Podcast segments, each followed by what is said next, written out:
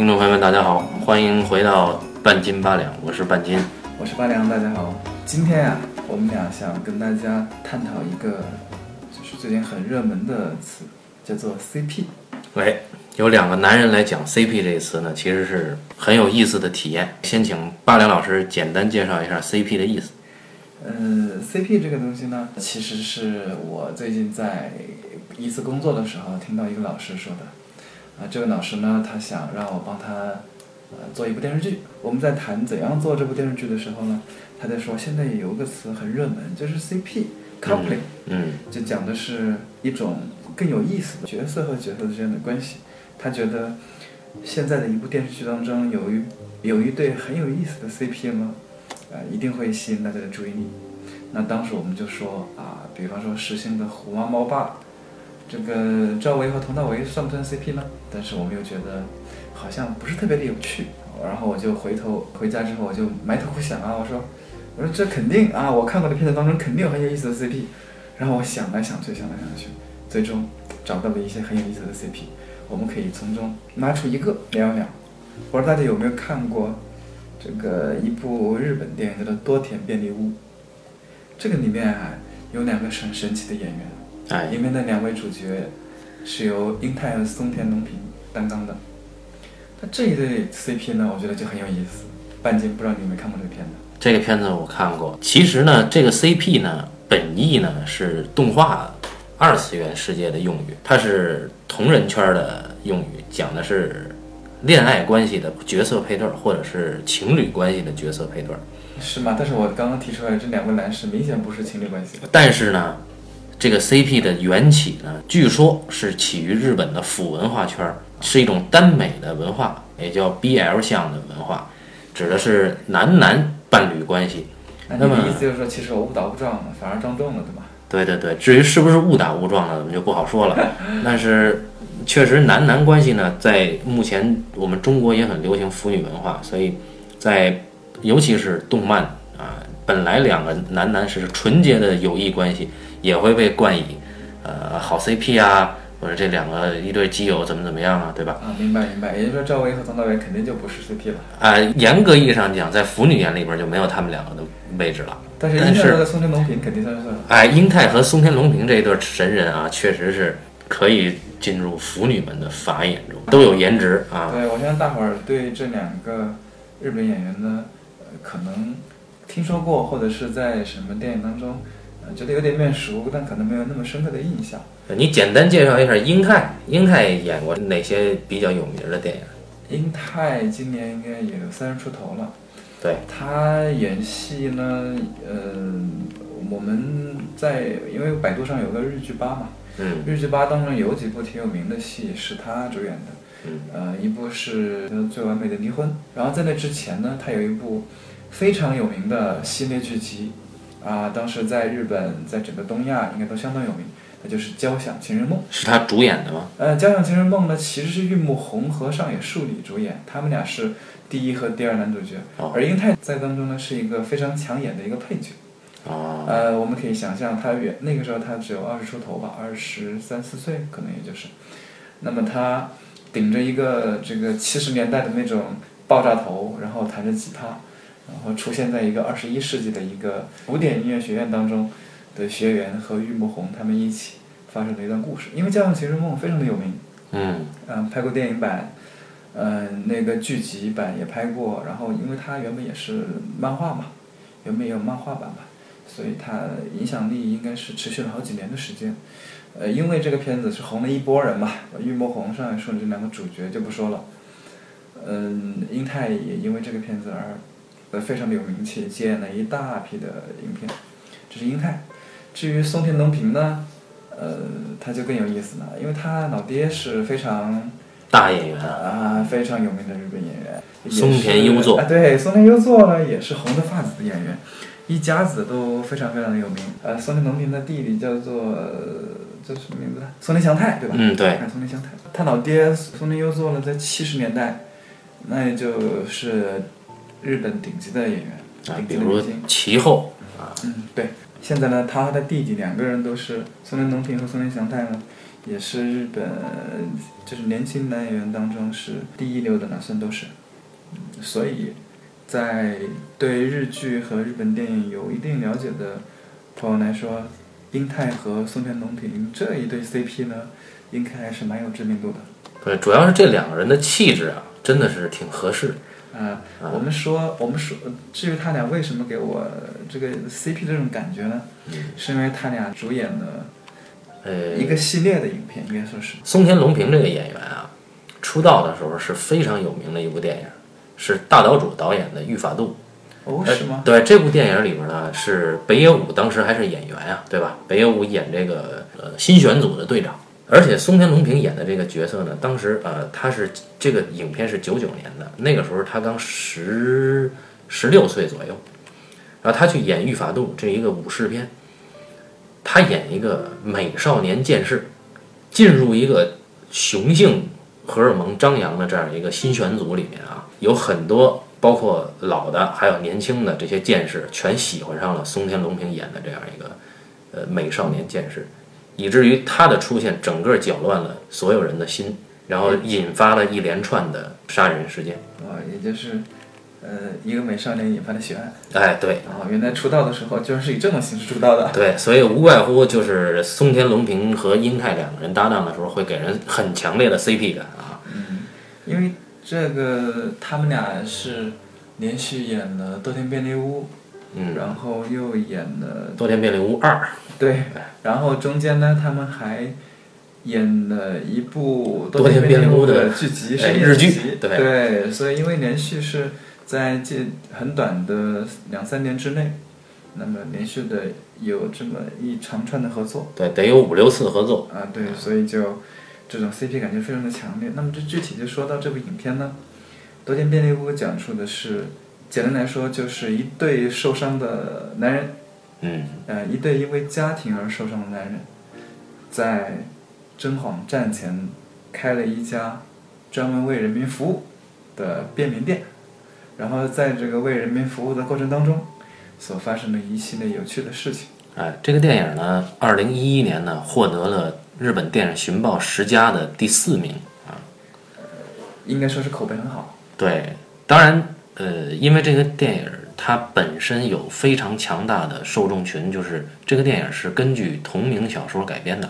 小说改编，对，就是日本有一位很红的女作家，叫做三浦紫苑，在二零零六年出版过一本小说，叫《多田便利屋》，而这本小说呢是拿下了第一百三十五届的直木奖。那么根据这本小说改编的整个的电影以及它的续集，包括它的日剧，都叫《多田便利屋》，都是由这一对 CP 担纲主演的。啊在这个影片当中吧，英泰演的就叫做多田，对吧？嗯对，英泰多田就是英泰的名字。多田启介。对，呃，英泰呢是家庭失败，然后就回到了自己出生的真煌，开了这一家多田便利屋。嗯然后有一天晚上呢，他遇到了自己的中学同学刑天，嗯，而刑就松田龙平扮演的。对松田龙平扮演的刑天。刑天那个时候呢，怀中揣了把刀，打算回去把他的父母砍死。对，呃，但是看到这个多田之后呢，他改变了主意，他把刀扔下来，决定跟着多田混了。从此就赖上了多田。对，他就赖上了多田。那么他一个大男人啊，大家可以想象，一个三十岁的大男人，然后也不挣钱嗯，啊，好吃懒做，穿了个拖鞋。穿了个拖鞋，就整天待在他的中学同学家里。可以想象故事该如何发生的。这个多田呢开的这个便利屋啊，不是我们想象的卖杂货铺的小店，它其实是一个事务所，专门承接所有周围邻居不愿意干的那些杂活儿。比如说，你谁家儿子不愿意去医院看他的母亲，那么他就得替人去收钱，替人去看母亲。谁家要是呃狗懒得带了，就得放在他那儿带几天。或者谁家去摘菜不愿意摘了，又得在社区里边尽自己的义务，那么就雇他代替这家人去摘菜，这就是多田便利屋的主营业务。也就是说，他他这个是营业所吧，它的营业范围吧，就是一些公共事务啊，或者是私人事务当中一些，或者是不方便，或者是没有划分的一些事务。这个很类似于就是它选取的这个地理范围，因为本身呢，这个多田便利屋呢，其实强调的一个地点是在真晃市的真晃站站前有这样车站前面很不起眼的小店。那么真晃市呢是紧邻东京，可以说是附属市，也就是说东京伸出去一块儿，在东京和神奈川之间有一个很尴尬的地点，就叫真晃。虽然行政规划上属于东京，但是它的气质既不像东京那样有都市气，又不像神奈川那样很乡野。这样一来呢，就造成了它两头不靠，既有都市的算计，又有乡野的散漫。所以这个有点像多田便利屋的业务，也有点像多田和刑天这两个剧中人的角色。嗯，真网站前是一个比较慵懒的地方，嗯，然后他们接的活儿都是一些比较不靠谱的活儿，对，然后这两个人看起来也是慵慵懒懒、很不靠谱的样子。哎，日本啊，专门有几个人啊，专演不靠谱的衰男。这英泰是一个，松田龙平是一个，还有男神级的小田切让，对吧？对，小田切让他是在我们可以安利一下，在一部很奇怪的深夜剧当中，嗯饰演了一个颓废男的角色。这部剧叫做《大川端侦探社》。对对对，嗯，我们说回到这个，呃就是多年便利屋，因为你刚刚说它是有小说嘛，小说它当然会有很细致的人物的架构，嗯，呃，当然它可能在故事上、故事性上没有那么的曲折离奇，但它可能更加精细的描绘了这一对 CP，对吧？对。小说呢，其实赋予了两个人一段前史，就是在中学的时候啊，松田龙平扮演的刑天春彦这个人呢，是非常封闭的一个人，来了学校啊，从来没说过一句话，极其怪异的这样一个人。作为同学的这个英泰演的多田启介呢，当时呢，觉得这个人太怪了，所有人都没法接近他，自己对他既有一种想接近，但是同时又又有一种这个人很怪的一种厌恶感，很复杂的这样一个情感。就是说，这个时候的刑天在他的心目中是一个有着吸引力的一个谜一般的角色。对，但是呢，有一次意外，这个多田启介就是英泰的这演的这个角色呢，在中学的时候呢，间接导致，呃，松田龙平演的刑天春彦这个角色小拇指整个手指头断掉，断指之痛啊。后来呢，这个松田龙平是做过手术接上了，呃，从此以后呢，这个英泰呢自己心里就觉得哦，其实他害的心里一直有这样一个坎儿。怎么算也算是五级残废吧？哎，对。那么我们也可以在电影里看到，其实他的小拇指上有一个很明显的伤疤一圈儿。然后他们在中学时候，呃，之后就再也没见过了。等到再见的时候，已经是两个人在社会上摸爬打滚了一番，都没能融入社会。呃，然后就是失败之后，嗯，然后再一次在一个呃无人的夜晚，哎，又重新遇见了对方。对，那这种感觉就有点像是，嗯，我们开玩笑的说，呃，缘分天注定啊，这个这个因早就已经种下了，就等着今天结果了。缘妙不可言，对吧？对对对对，还换另外就是相见的人总会相见，对吧？他们早就注定有一天会重新聚在一起，然后回到这个真皇。这个松田龙平赖上英泰以后啊，整天的跟着英泰去出活儿啊，去给这个干杂活儿，给那干杂活儿。但是他呢，又什么都不干，就在旁边看着。但是你其实这么一想，你我们有时候也会想，这种慵懒的生活其实也很不错，对吧？就是接点小私活儿啊，然后出去也是打打晃，对吧？嗯，也虽然挣的不多，但是也能吃得下饭，有的吃有的睡，不也挺好吗？也就是说，被主流社会认为胸无大志的两人，就这样凑成了一对儿。这两个人呢，在故事里面呢，先后接下了好几单极端不靠谱的任务。比如说，呃，第一个任务是有一个中年女性把一只吉娃娃狗寄存在这儿，说好寄存三天。那么英泰为了挣钱嘛，就接了。没想到三天之后，这个女人再也联系不上，失踪了，等于狗就赖在这儿了，只给了三天的钱。但是你换一个角度想想，你平白无故多了条狗，会挺好吗？英泰当然不愿意，但是松田龙平感觉挺爽的。后来呢，松田龙平根据狗的线索找到了这个狗的主人，发现呢，是因为这家里破产了，搬到离真晃中心比较远的位置。他们现在住的那个地方是一个公寓，他没法再养狗。那么相当于是这家里人呢就把这个小狗给抛弃了，然后松田龙平呢就设法联系上了这家的那个小小女孩儿女儿。这小女孩还在上小学，当时松田龙平还打扮成这个小学辅导班教师的样子，但是外表一看就是一个变态怪叔叔啊，就骗这个小女孩说能不能出来。出来以后一看，还是他们家的那个狗。后来跟小女孩建立很好的友谊，小女孩可以定期去他们那儿去看这个狗。但是紧接着这个任务之后呢，是这两个人啊想办法把这个狗啊找一个更比他俩更合适抚养的主人。于是这俩人找来找去吧，又是松田龙平决定把这个狗托给谁呢？托给一对性工作者。这个英泰就觉得太不靠谱了，于是这两个人呢又跟这个这对妓女呢结下了不解之缘，很纯洁的一种友谊。结果这俩人通过这对妓女呢，又认识了当地很有势力的一个黑社会老大，也就是高良健吾扮演的哎星先生。那么黑社会呢，有的时候还要委托这两个多田便利屋的这两个人呢去做一些呃很奇怪的任务，不是犯法，但是很灰色的一些任务。后来呢，这两个人呢又接到了，比如说呃替不负责任的母亲接孩子下放学。后来他们发现这个孩子其实是被这个母亲冷落，然后慢慢慢慢把这个孩子的心暖过来，这样一个任务。最不靠谱的一个任务是，这个黑社会老大星先生啊，他的女朋友要让这个多田便利屋这俩人当保镖。这两个人一看手无缚鸡之力，居然去当保镖。对呀、这俩站在一起的时候，就是你会出场的时候，你会觉得，嗯，就算打架，他们俩是也是只有那种被打的份儿那种。对对对，他当然在原著小说里，刑天的身手非常了得的啊，有很暴力的一面。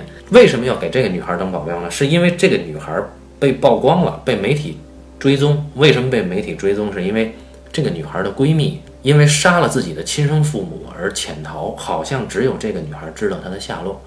这样一个人，她被媒体围攻，所以她呢躲在了多田便利屋。那么多田便利屋这俩人呢，就帮助这个女孩一步一步走出这个阴影。后来进而帮助了那个杀了父母畏罪潜逃的那个小女孩自首认罪。我发现你对多田便利屋的故事都好熟悉啊，只能说明那个时候我只关注这一对 CP 了，完全没有关注故事到底怎么讲。那么这些故事呢，其实我们仔细看啊，每一段故事都和家庭有关。每一段故事，不管是男人和女人，嗯都没有能够拆散这一对 CP。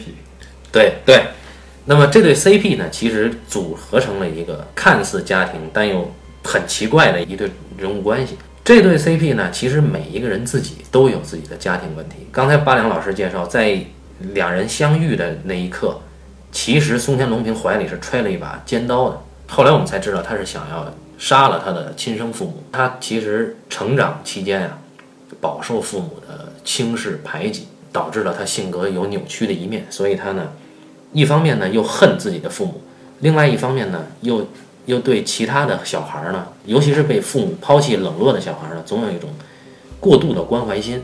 这就是松田龙平的在家庭上的创伤。而英泰演的这个角色在家庭上也有创伤，就是他的妻子跟他本来情感非常好，但是呢有一次呢，他发现他妻子出轨了，他妻子也坦白了，并且呢，呃，彻底断了这个孽缘。再过一段时间呢，妻子发现自己怀孕了，并且很笃定地跟这个英泰说啊，这个儿子就是你的。英泰呢也没说什么，就信了。结果在这个出生的时候呢，英泰的妻子说：“你要不要去做个亲子鉴定？”那么英泰呢说：“我不用做。”一方面是英泰表示自己相信妻子，另外一方面，英泰有一种很扭曲的虐待心理，就是我不管他是不是，我就是不做，是不是只有你清楚。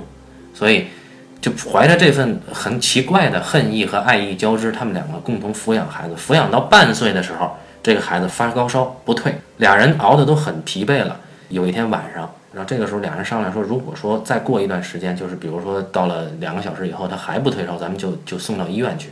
这个时候呢，妻子呢很疲惫，就睡着了。没想到英泰也睡着了。等两个人都醒过来的时候，孩子的身体已经凉了，孩子就此去世了。后来这个英泰跟妻子也离了婚。我们会在电影里发现，英泰会定时的去一个墓地，在墓碑前矗立良久，那个就是他死去的只有半岁的儿子。所以这是英泰这个角色的，呃，家庭创伤。嗯，这么一说起来，我们不仅会发现这一对 CP 都是被应该是被主流社会抛弃的人吧？嗯应该，但是他们又不是那种像新先生那样混黑道的人，嗯啊，他们应该是属于那种灰色地带的人，而跟他们打交道的人呢，大部分还是属于灰色地带的人。对对对，嗯我们都是讲的在这个灰色地带当中，也就是在城市和乡野之间这个地带，人是怎么生活的，人会遇到什么样的问题，那么我们如何去面对这些问题，对吧？它还是很乐观的故事，大部分的故事还是蛮乐观的。那么说回到这个原作者三浦子苑女士，她呢，除了这本小说《多田便利屋》被成功改编成电影和电视剧之后呢，还有其他的作品也被改编成了电影，是吗而而且口碑很高。是吗？你举个例子看看。比如说，二零一四年由石口史静导演的一部影片叫《哪哪神去村》，这片子我也看过啊，呃，因为我看是因为要看长泽亚美。对，这是由女神长泽亚美主演的一部讲深山林业的这样一个励志电影。其实是口实境的片子我之前是看过的，他之前拍过，呃，五个扑水的少年，嗯，还有《摇摆青春》吧，因为《摇摆青春》是上野树里演的，所以我看过这个片子。呃，这应该是我看过他的第三个片子了。当然，其实也是因为要看一下长泽雅美吧。我再重复一下，重要的事情要重复一遍。呃，这个片子呢，其实讲的也是主人公啊被主流社会抛弃，他呢考不上大学，自己也不想再考了，于是呢就想直接去打工，浑浑噩噩过一生。呃，但是呢，注意了，这里呢原小说是这样写的，原小说说啊，他母亲有还有另外一个儿子，而他的儿子刚刚生了个给这个母亲生了个孙子，于是他母亲的所有的精力就投入到小孙子上，忽视了这个主人公平野勇气这个角色名字叫平野勇气，忽视了这个儿子，甚至暗中串通这个儿子的高中班主任，瞒着他给他找了一个鸟不拉屎的这么一个神去村，让他去做呃护林员。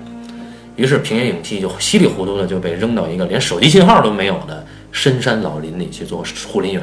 他在这儿呢邂逅了他的女神长泽雅美，啊，以及他的同事和这个整个林业的所有人啊，在这儿发生了很多很多的事儿，让他成长成为一个合格的护林员。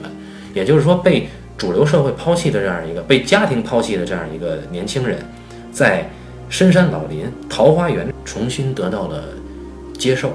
这简直就是十七八岁少年的梦想啊！远离家庭，自力更生，遇见女神，还成功了。对，其实这个影片对原作呢做了一定程度的修改，原作小说呈现出来的面貌更像是对地主和故宫雇佣关系的一一种桃花源乌托邦式的向往，而电影呢改编成为一个热血沸腾的青年励志片，对吧？对，电影就是个青春片嘛。手法还是很很漂亮的拍的。那么说到三浦子苑女士的另一部作品，也是根据她的小说改编成功的电影，叫做《边州记嗯，这个我也看过。这个我看是因为要看宫崎葵。》。哎，这个还是松田龙平担纲主演啊，哦，对对对对对，也有松田龙平。甚至还有小田切让。那么这里面就是也有我们刚刚说过的三位颓男当中的两位。对对对，三位颓男战其二。这这个女主人公呢是由宫崎葵扮演的，其实也是两大女神战其一，对吧？八良老师有一句挂在嘴边的话叫“苍井优，宫崎葵”，怎么着？得一可安天下，对吧？很不要脸的一句话啊，但是事实确实如此啊。这个《边州记》啊，是在二零一三年上映的。同年呢，他夺得了二零一三年日本寻报的十佳的第二名，口碑非常高，是由一众实力派明星出演的。他讲了一个什么故事呢？还是社会边缘人拼命编字典的故事。嗯，这里其实我有些地方我不是特别明白啊。嗯，嗯，字典这种东西，它为什么要拼命编呢？因为我们以前用的不就是新华字典，或者是隔个很久很久才会有一版出来吗？啊，也没听说有什么别的字典啊。好，这里面呢，其实提到了原著小说说的比较深入的一个点，就是就是我们国家的字典啊，都是官方主办的，是不可能有任何出版社有资格独立出字典的。对呀、但是日本不一样，日本没有任何一本字典是官方修订的，所有的字典、词典、词海，全是由各个出版社自己出版的，甚至有某些很知名的这个作者、呃大学者自己独立编撰的。那不把人累死啊！哎，所以这样一来呢，就是说他在出版上保持了自己的独立性，也在整个字典和词汇上保持了很多样的状态，啊，相对民主，也相对自由。这部影片告诉我们，字典是需要几代人投入一生去编成。那么，为什么叫编舟记？是因为他们这个奉献自己一生精力编的字典，名字呢叫大渡海。哎，意思就是在茫茫的词汇之海上，如何打造一艘由字典编出来的呃非常牢固的船，能够畅游词汇之海。所以这本词典叫《大渡海》，而这部影片相应的、相对的就叫《编舟记》。主人公松田龙平主演的角色呢，就是一个编字典的人吗？很有意思。他一开始不是编字典的，他是这个玄武出版社的业务员，他是天天出去跑业务的。但是这个人呢，是很怪的一个人。如果说我们一定要把他贴一个标签的话，他类似于有轻度自闭症的这样一个人。啊，你想，有轻度自闭症，呃，对任何事情有强迫症，比如说他每天会自发的在办公室整理箱子，整理所有的书籍。那么他本来应该是去跑业务的，去各个出版社和各个媒体去跑业务。呃，没想到他每次呢跑业务是次要的，他每次都会买一大堆的书回来，然后放在自己并不大的租住的家里。那么这样一个人去跑业务，实在是浪费。他呢被字典编辑部的一个资深编辑看中了，因为这位资深编辑啊，就是由小林薰出演的这个荒木老师，他要退休了。他呢为这个大渡海已经奉献了自己十好几年的时间，他要退休了，必须得找一个合格的编辑来接替他的职责。于是他就相中了这位啊，自闭症可以全心全意干一件事情。对，而且他确实是，后来证明他确实是天才。那么我们这位松田龙是租住在一个老婆婆的老房子里边，有两层。这个老婆婆呀，已经到了快要寿终正寝的年纪，所以呢，这个老婆婆有一个孙女，决定放弃在另外一个城市打拼的职业规划，回来陪老婆婆。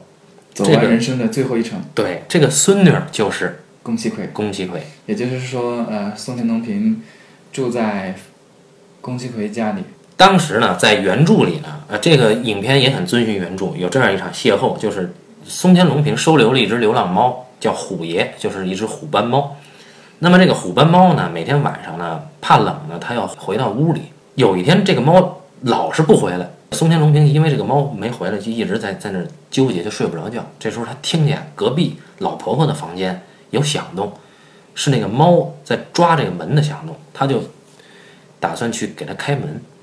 结果刚一开开这个门，在阳台上，他看见一个女孩抱着这个猫，一阵风吹来，在月光下，这个女孩的呃侧影，让松田龙平当时就爱上了。那么日本有一个神话叫《竹取物语》，嗯，我看过《辉夜姬物语哎，这个改编成动画片呢，就叫《辉夜姬物》》。啊，这俩是一个片子啊。哎，那么这个辉夜姬就是从月亮上下来的一个女神，对吧这叫辉夜姬。她意思就是她从月亮上下来以后，她的光辉可以照亮整个夜晚，所以叫辉夜姬。在这个影片里，宫崎葵饰演的这位，她的日文发音名字和辉夜姬的发音名字是一样的，所以当时松山龙平在晚上看见抱着猫的宫崎葵的时候，问他说：“你叫什么？”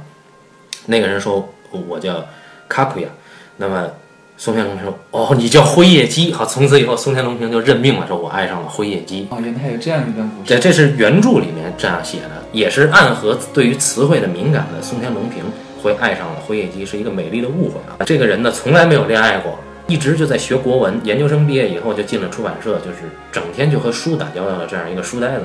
他爱上了这个宫崎葵以后呢，他苦于无法表白，到处学怎么写情书。后来就写了一封措辞极其严肃的情书。大家应该有这个常识，就是日语啊，在古代，凡是正规书信或者是正规文字，全都是用汉字写的。然后松田龙平呢，就用汉字写了一封情书。结果宫崎葵收到这个书以后，他看不懂，是吧？到处去请教别人，很好玩的误会。而为什么后来宫崎葵同意了，并且喜爱上了这个松田龙平呢？是因为宫崎葵本人也是一个有轻度自闭症的这样一个女、哦女人。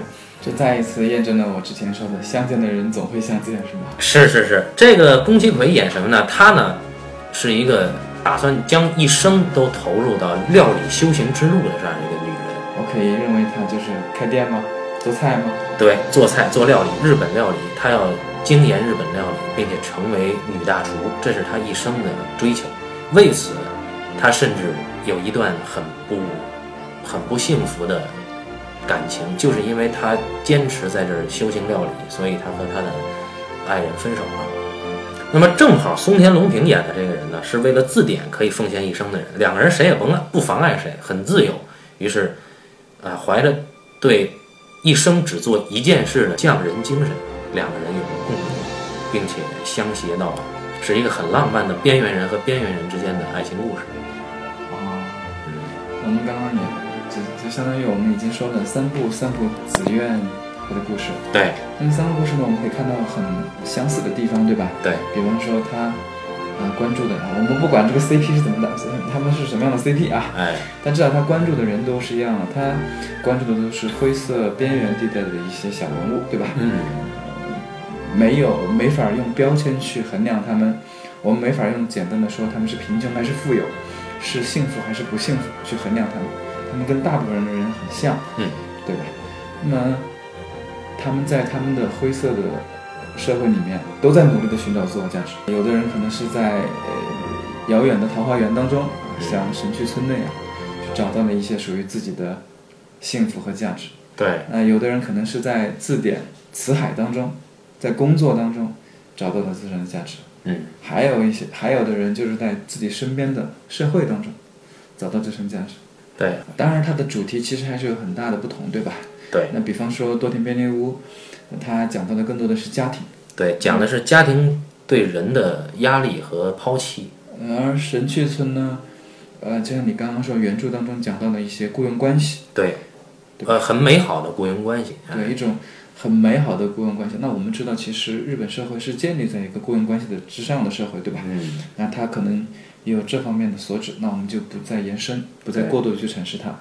那在编舟记呢编舟记当中就就讲的是几代人传承一件事儿，甚至不是一生做一件事儿，因为我们看到整个字典编纂过程中，呃，他的主编教授到最后并没有等到这部字典上市就去世了，然后这里面也历经了两三代的编辑，对，可以说是关于呃一种建立在传承之上的匠人精神，对吧？对，那这也是日本社会的呃立国之本，嗯，或者他们的民族精神。对，因为你刚刚说到这个，我就想起有一部纪录片叫做《寿司之神》，嗯，它是不是讲的也其实很像编舟记所讲的东西？当然，它不是去编字典，而是讲的一个人如何穷其一生的经历去研究如何做最好吃的寿司。对，这个和宫崎葵扮演的那个角色也是异曲同工啊。对，它其实是很像的。那也三不子院的这些作品都还是蛮有趣，对吧？嗯它其实都是讲到了一些很幽默的故事，它并没有很严肃的去讲这些事情。呃，因为她本身是女性嘛，她更加感性一些。呃这些作品大部分在国内都能看得到。对，让大家有兴趣的话，可以去读一读，呃，这位日本女作家的作品。也可以看一看小说改编的影视作品啊。那么关于三浦子苑，呃，关于三浦子苑作品的影视改编，呃，我们这一期的节目呢，到这儿就告一段落。呃，以后可能会谈一坂幸太郎作品的改编，也请感兴趣的听众朋友持续关注半斤八两。好，谢谢大家，再见。谢谢大家，再见。